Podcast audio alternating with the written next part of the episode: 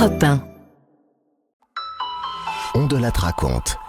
Christophe Ondelatte. Voici l'histoire d'un violeur et tueur en série très célèbre aux États-Unis, le Golden State Killer, de son vrai nom Joseph De Angelo. Il a commis 13 meurtres et plus de 50 viols. Il a fallu 42 ans pour l'arrêter. Un récit que je tire d'un livre qui paraît aux éditions 10-18, L'affaire du Golden State Killer, dont l'auteur, William Thorpe, débriefera cette histoire avec moi, interview disponible dans un deuxième podcast. J'ai écrit cette histoire avec Thomas Audouard, réalisation Boris Paczynski. Europe 1. Christophe Ondelatte. Sacramento, en Californie, 5 octobre 1976. Troisième étage du bureau du shérif. L'inspecteur Richard Shelby vient d'arriver. Il est à la cafétéria avec un mug de café à la main. Bon, une femme vient d'être agressée chez elle à Citrus Heights. Elle a été ligotée, euh, bâillonnée et violée. Donc un policier est déjà sur place, faudrait que deux inspecteurs le rejoignent. Euh, Shelby, vous y allez? Et vous aussi, Carole? Ok, chef.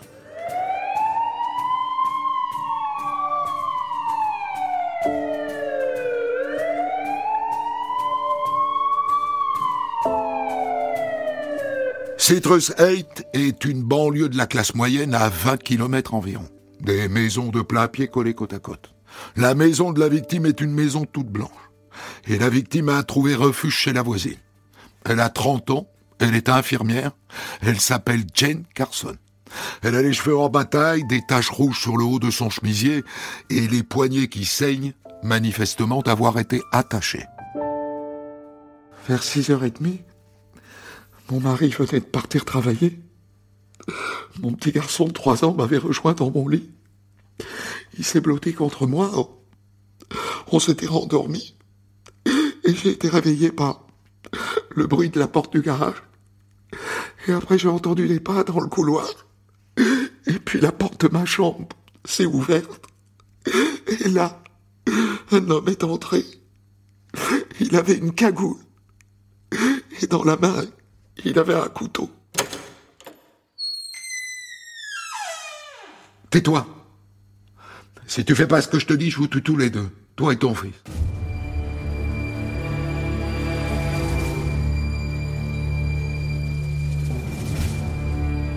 Il l'a ligoté avec des lacets aux poignets et aux chevilles.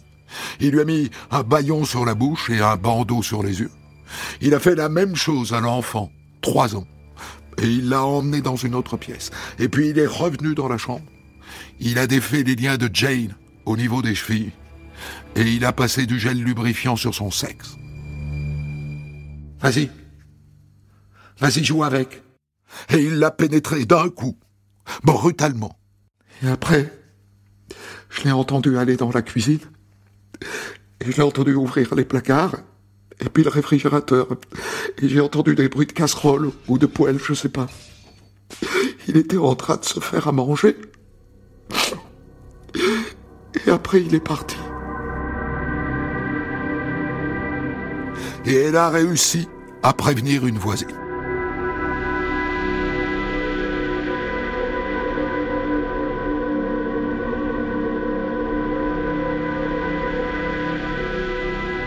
Pendant que sa collègue finit d'interroger la victime, l'inspecteur Shelby décide d'aller faire le tour du quartier, d'interroger les gens. Est-ce qu'ils ont vu quelque chose? Est-ce qu'ils ont vu quelqu'un? Et c'est comme ça qu'il apprend qu'un cambrioleur a sévi dans le coin les semaines précédentes. C'était un drôle de type. Il a volé des objets dans une maison, des choses sans valeur, et il les a laissés dans la maison d'à côté. Et là, il a pris des choses et, et ainsi de suite dans la maison suivante.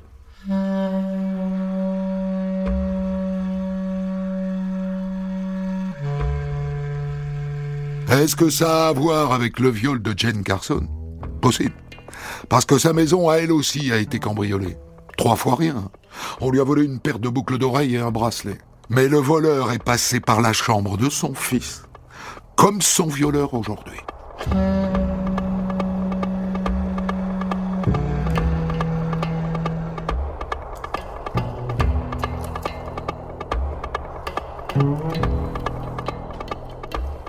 De retour au troisième étage du bureau du shérif, l'inspecteur Shelby a un pressentiment. Le violeur n'en est pas à son coup d'essai.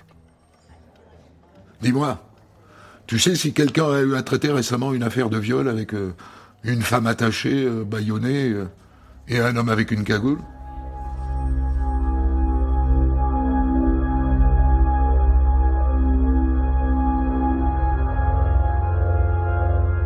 Et là, on lui sort quatre dossiers, quatre viols commis ces derniers mois à Sacramento.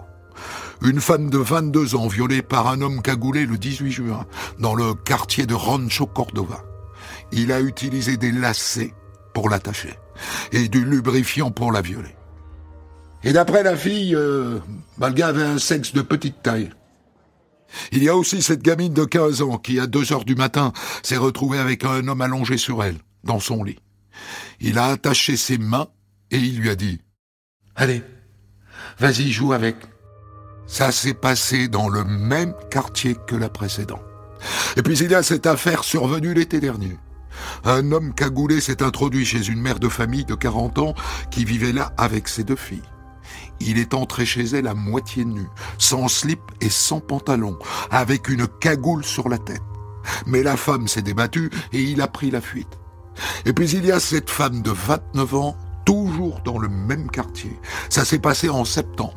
L'homme lui a attaché les poignets avec des lacets, il portait une cagoule grise et il avait un couteau à la main. Fais ça bien, ou je te tue.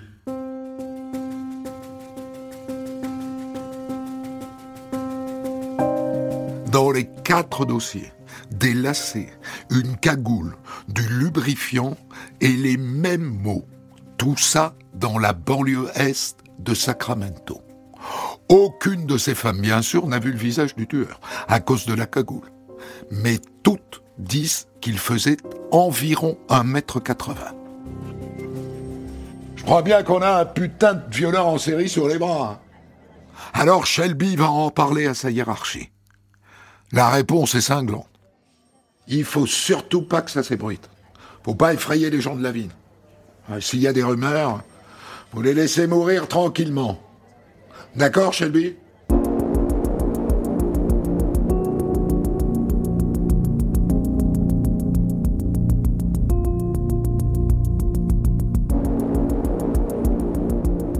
Quatre jours après le viol de Jane, une femme de 19 ans est agressée par un homme cagoulé à Rancho Cordova, toujours dans l'est de la ville.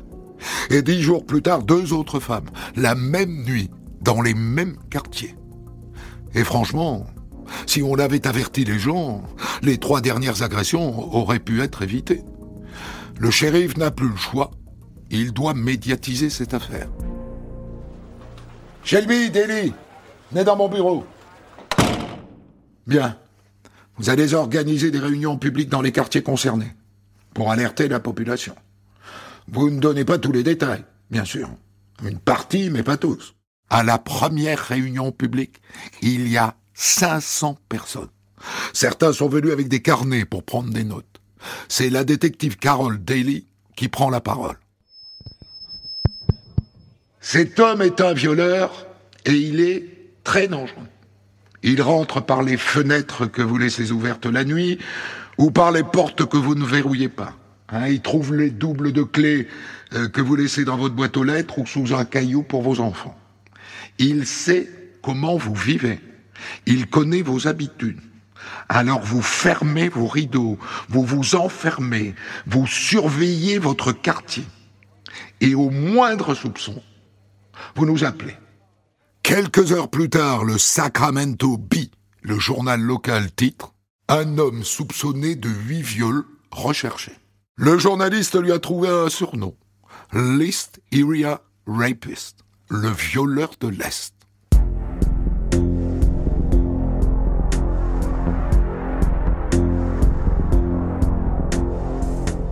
Malgré toutes ces recommandations, un autre viol a lieu quelques jours plus tard dans la même banlieue Est. Une adolescente de 16 ans. Alors le shérif décide de passer à la vitesse supérieure. Bien.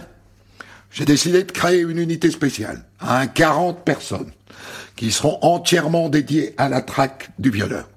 Des enquêteurs, des chiens, une équipe de la scientifique et des équipes de rue priaient de se glisser parmi les habitants. Deux détectives, un homme et une femme, s'installent dans une maison du quartier de Rancho Cordova. Ils miment une vie normale le jour, et la nuit, ils attendent.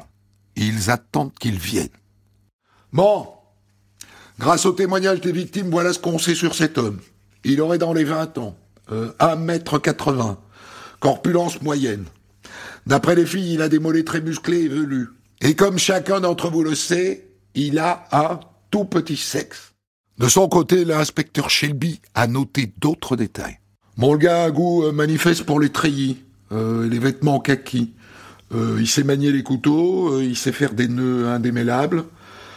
Je me demande si ça pourrait pas être un militaire, ou un ancien militaire, un vétéran du Vietnam par exemple. Il y a cinq bases militaires dans la région de Sacramento.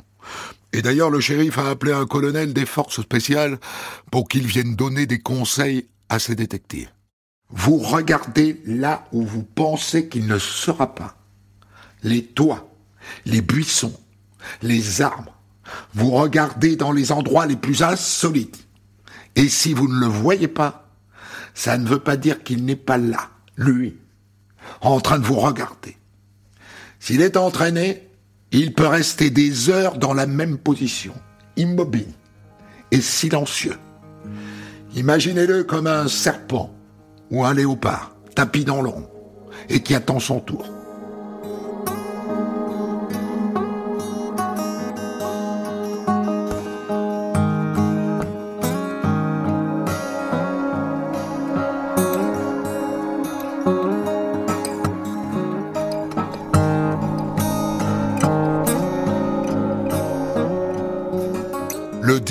Décembre 1976, la jeune Grace McFarlane, 15 ans, devient la dixième victime du violeur à la cagoule.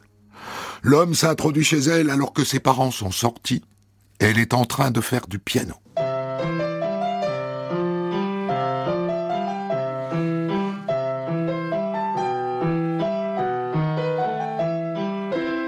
Et là, elle sent une lame sur son cou. Lève-toi. Si tu tentes le moindre geste, je ferai glisser le couteau le long de ta gorge. Et je disparaîtrai dans la nuit.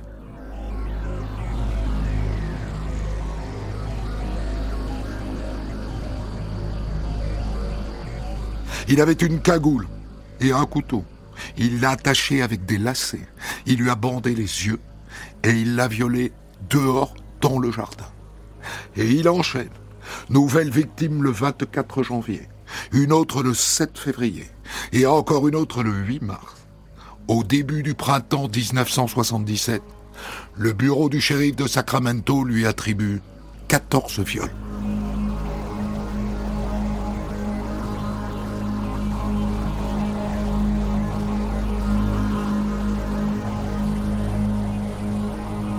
Sacramento se barricade. Les fenêtres qu'on laissait ouvertes sont maintenant fermées. Les gens changent leurs serrures pour des modèles plus solides. Certains mettent des barreaux aux fenêtres. D'autres s'équipent d'alarmes dernier cri. Et des policiers montent des réunions pour apprendre aux habitants à sécuriser leur maison. Vous pouvez par exemple mettre des clochettes aux portes et aux fenêtres. Vous pouvez aussi installer des fils devant les entrées ou alors les accrocher à votre table de nuit. Comme ça, vous saurez si quelqu'un entre chez vous. Sous leur lit, les habitants de Sacramento cachent des battes de baseball, des marteaux et même des revolvers. Dans certaines maisons, le père de famille passe la nuit dans le canapé, arme à la main. Et les ventes d'armes explosent. 5000 de plus par rapport à l'année précédente.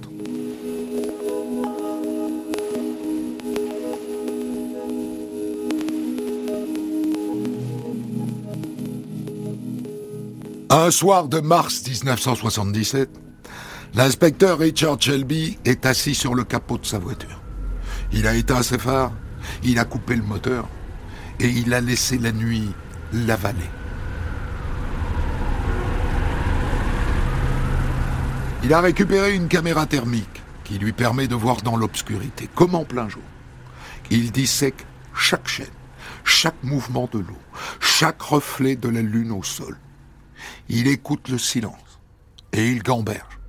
Il ressasse les rapports des quatorze affaires. Il en connaît chaque page. Il dort et se réveille avec.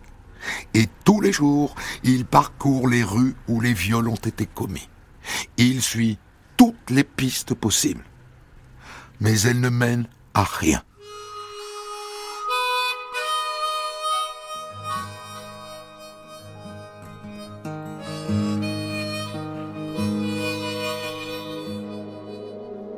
Dans les 14 dossiers, on n'a retrouvé aucune empreinte digitale. Ce n'est pas faute d'avoir cherché. Il n'en a laissé aucune. Le type a des gants. Il ne les enlève jamais. Ce type s'y connaît en investigation de police. Hein. Je me demande si c'est pas un flic, un gars de chez nous. C'est une histoire qui lui fait penser ça. Une femme qui a appelé la police un soir parce qu'elle avait cru voir un homme rôder près de chez elle. Shelby est arrivé le premier sur place. Et cette femme lui a dit quelque chose d'étonnant. Ah, vous êtes là? Mais je pensais que la police était déjà là. Tout à l'heure, j'ai entendu une radio grésiller sous ma fenêtre. Une radio de police Ça pourrait donc être un flic. Dites-moi, on a bien retrouvé une trace de sang sur les cheveux de l'une des victimes, non? J'ai une idée. On va en tirer le groupe sanguin et on va le comparer aux policiers de chez nous, ceux qui ont la morphologie du tueur. Mais quand les résultats reviennent du labo, ils sont tous négatifs.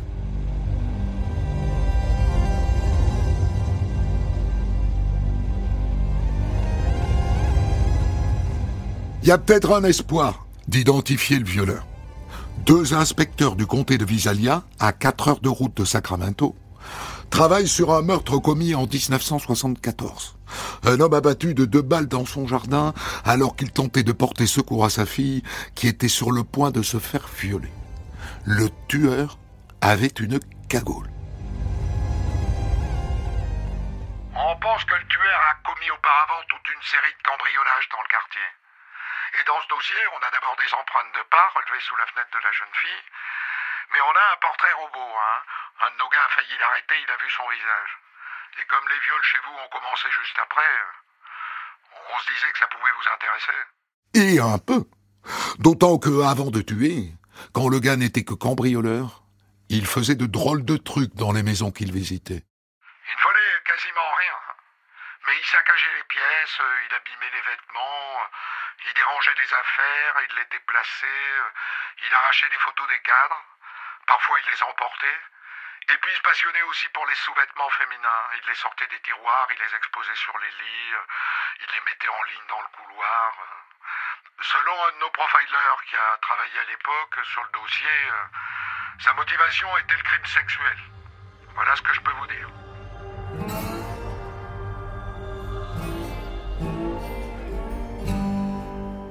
Le portrait robot dessiné par les policiers de Visalia montre un homme avec des yeux en amande, les joues épaisses et les cheveux couleur paille brossés sur le côté. Les policiers de Visalia disent qu'il a ensuite signé deux cambriolages et qu'il a disparu de la circulation. C'était en décembre 1975. Six mois plus tard, a eu lieu le premier viol de la longue série de Sacramento.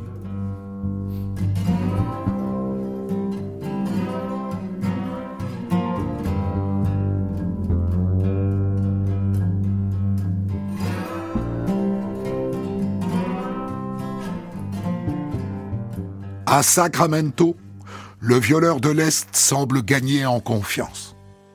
Moi, je l'ai vu faire du vélo, avec son passe-montagne dans la rue. L'air de rien. Et à une de ses victimes, il a dit, tu peux dire à ces putains de flics que j'aurais pu tuer deux personnes ce soir. Si je vois pas tout ça dans la presse demain, je tuerai deux personnes. Et en mars 1977, il appelle même le bureau du shérif. Je suis le violeur de l'Est. Et il raccroche. Et il rappelle un peu plus tard. J'ai déjà repéré ma prochaine victime. Vous m'aurez jamais, les gars. Le soir même, une adolescente de 16 ans est violée à Rancho Corrovado. On voit bien qu'il est dans l'escalade. Moi, je parierais bien que bientôt, il va pas se contenter de violer. Il va tuer ce gars.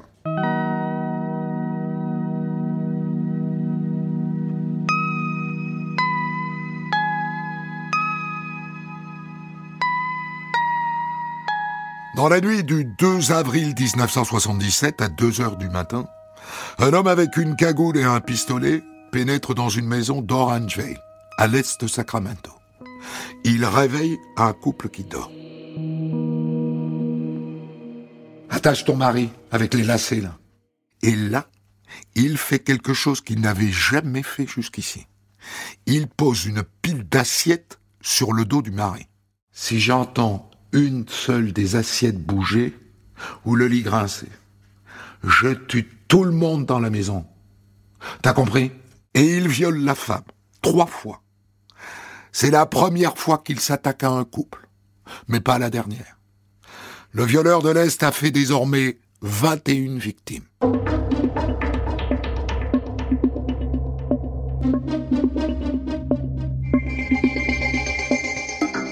Ce que l'inspecteur Shelby ne sait pas, c'est que le violeur sait où il habite. Une nuit de mai 1977, son petit garçon, Tom, âgé de 4 ans, entend un gros bruit au-dessus de sa tête. Quelqu'un qui marche sur le toit. Et là, il regarde la fenêtre et il voit une tête à l'envers qui le regarde.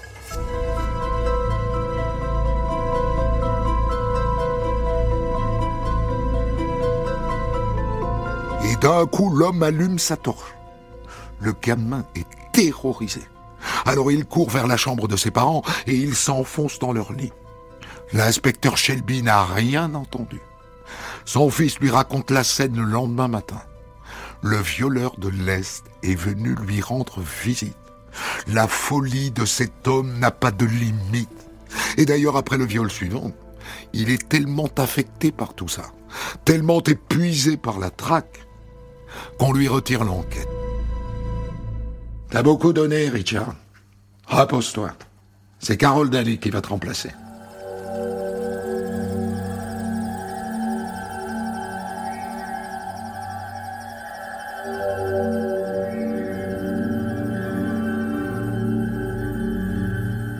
Après une pause de deux mois pendant l'été 1977, les viols reprennent.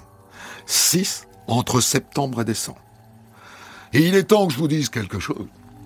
En 1977, à Sacramento, la prise en charge des victimes est calamiteuse. Les policiers sont capables de demander à une gamine de 15 ans la taille de son sexe. Si tu devais la comparer, tu dirais que c'est euh, comme un hot dog ou, ou plutôt comme un cornichon. Carol Daly est chargée d'améliorer tout ça.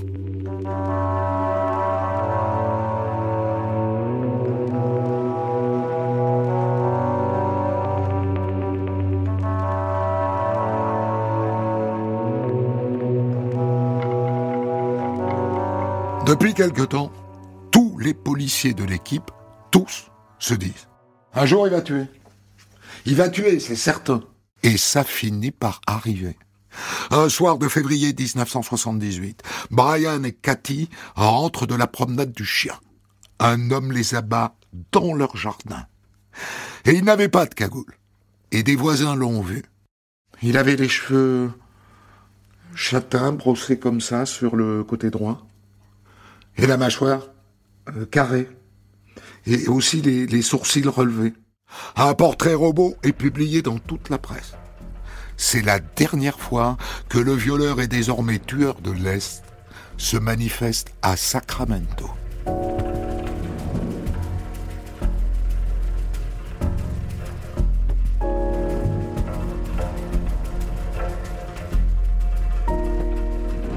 Les viols suivants, 15 au total, même méthode, même lacet, même nœud, ont lieu loin de Sacramento, dans le sud de la Californie.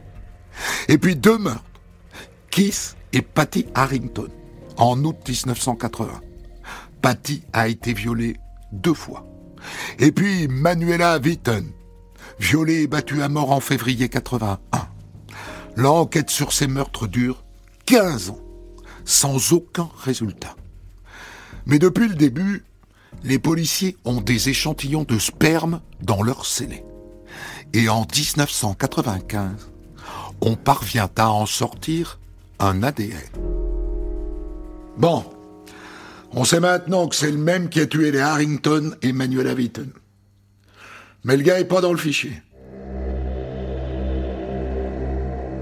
En revanche, on peut lui coller un quatrième meurtre dans la région. Janelle Cruz, tué en mai 1986. Et dans les années suivantes, la liste s'allonge comme ça, grâce à l'ADN. Le meurtre d'un couple en 1979, deux doubles meurtres commis en 1980 et un autre en 1981. On en est à dix morts. Dix meurtres qui ne sont pas encore reliés aux tueurs de l'Est, puisque ça se passe loin de Sacramento. Ça n'est qu'en 2000 qu'on fait le lien, grâce à l'ADN.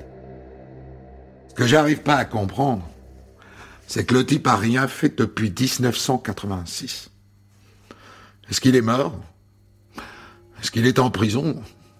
Va savoir.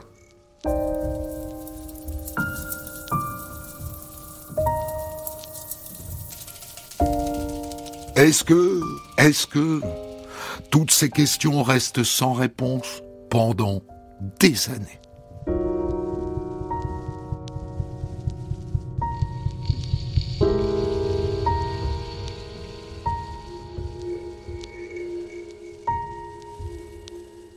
C'est une citoyenne lambda, Michelle McNamara, qui en 2010 réveille cette enquête. Elle est comme happée par cette affaire. Elle accumule des centaines et des centaines de documents. Elle remplit des dizaines et des dizaines de carnets.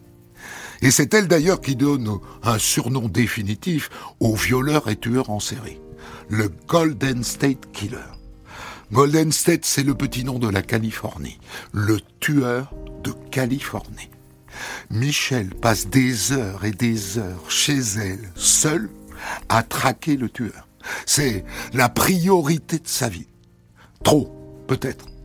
Au fil des mois, elle prend de plus en plus de médicaments pour tenir. De l'adéral, du Xanax et du fentanyl. Et un jour, elle fait une overdose. Et là, ses proches exhument son travail. 3500 fichiers dans son ordinateur, 37 cartons de documents et une lettre, une lettre qu'elle a écrite au tueur. Certains pensent que tu es mort, d'autres que tu es en prison. Pas moi. Moi, je pense que tu as disparu quand le monde a commencé à changer. La technologie progresse. Tu as vu que tes adversaires gagnaient du terrain. Mais un jour, bientôt, tu entendras une voiture se garer le long du trottoir devant chez toi. Un moteur se couper. Tu discerneras les bruits de pas remontant ton allée la sonnette retentira. Respire, serre les poings, avance timidement. C'est comme ça que tout s'arrête pour toi.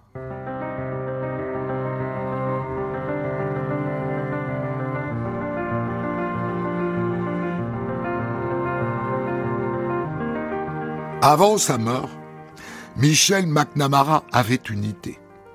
Il y a de plus en plus de sites généalogiques aux États-Unis, des gens qui font analyser leur ADN pour connaître leur origine, genre myheritage.com. Elle s'était dit que peut-être un proche du tueur avait fait analyser son ADN et que peut-être comme ça, on pourrait remonter jusqu'à lui. Un médecin légiste qui s'appelle Paul Holz et une généalogiste se lancent. Et un jour, un nom apparaît dans les fichiers du site myheritage.com. Il s'appelle Joseph James D'Angelo.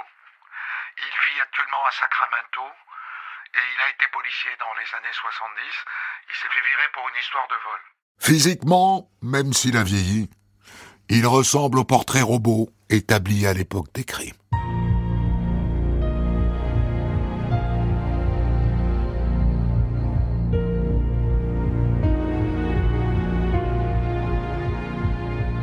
Des policiers se mettent en planque devant chez ce deux Angelo. dans le quartier de Citrus 8, à l'est de Sacramento. Et un jour, ils le suivent jusqu'à une quincaillerie. Il entre dans le magasin, et eux, ils se précipitent sur sa voiture pour relever son ADN sur les poignets. Et après analyse, c'est lui C'est lui, c'est le Golden State Killer. Waouh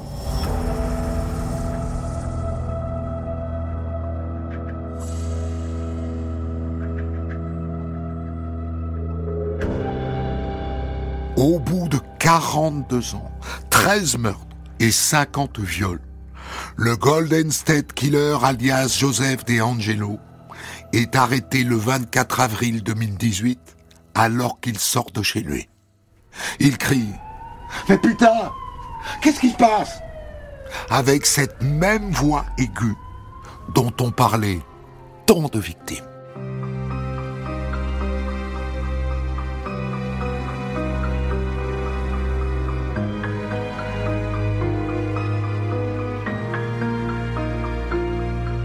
C'est le détective Ken Clark qui est chargé de son interrogatoire. Il n'en tire rien, pas un mot. Et ce sera comme ça jusqu'au procès. Les viols sont prescrits, mais les assassinats ne le sont pas. La procureure de Sacramento peut enfin annoncer publiquement ce que tant d'autres ont rêvé de faire avant elle. The Golden State Killer has been arrested.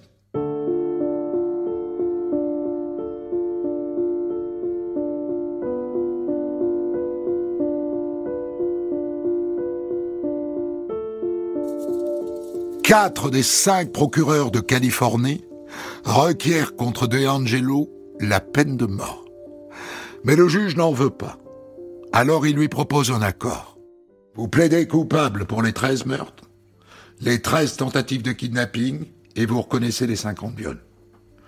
Et en échange, vous serez condamné à des peines de prison à perpétuité. Ça vous va? Joseph De Angelo est condamné à 11 peines de prison à perpétuité consécutive sans possibilité de libération conditionnelle. Il est envoyé à la prison d'État de Corcoran, en Californie, et il y est encore. Et il y restera jusqu'à sa mort.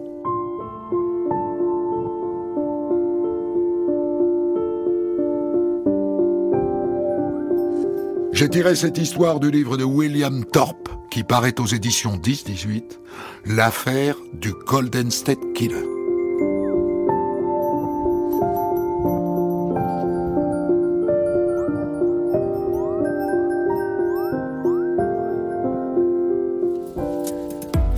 Vous avez aimé cette histoire? Christophe Ondelat vous propose de la débriefer avec un invité dans un podcast d'ores et déjà disponible sur votre application.